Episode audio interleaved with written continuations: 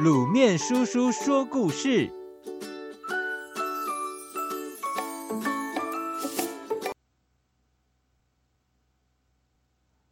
花公鸡变伞主。一个初秋的午后，刚下过一场雨。一只花公鸡哼着歌，走在回家的路上。这时，前面不远处忽然窜出一黑一白两只兔子。黑兔和白兔激烈的争吵着。白兔抬眼看到花公鸡，气愤的拉着黑兔说：“走，我们去找花公鸡伯伯评理。”原来早晨白兔出去采蘑菇，看见天空有点阴阴的，就带了一把花伞。走到半路，遇到一起去采蘑菇的黑兔，于是结伴同行。踩着踩着，天空果然下起雨来。白兔见黑兔没带伞，就和他共撑一把伞。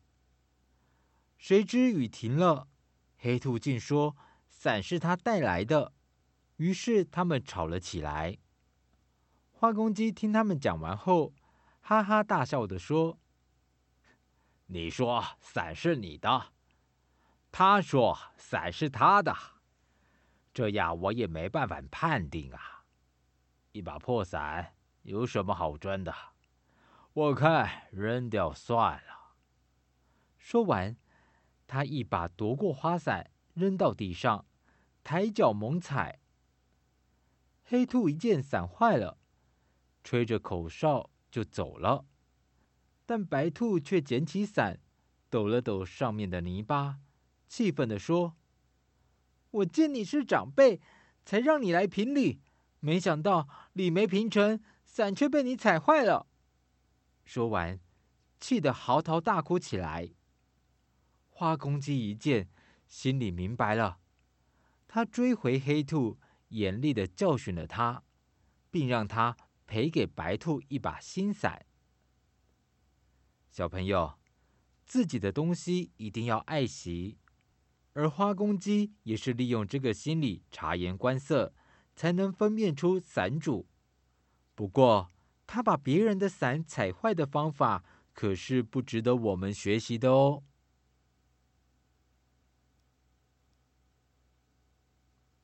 蜜仙草。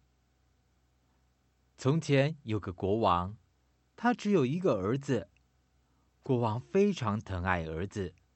生怕他在外面遇到危险，因此总是把他关在王宫里。小王子呼吸不到新鲜的空气，沐浴不到温暖的阳光，日子一久，他一天比一天消瘦，而且经常生病。国王非常担心，因此贴出告示，表示谁能治好王子的病，就赏他一万两黄金。第二天，有一个自称是神医的老人拿着告示来见国王。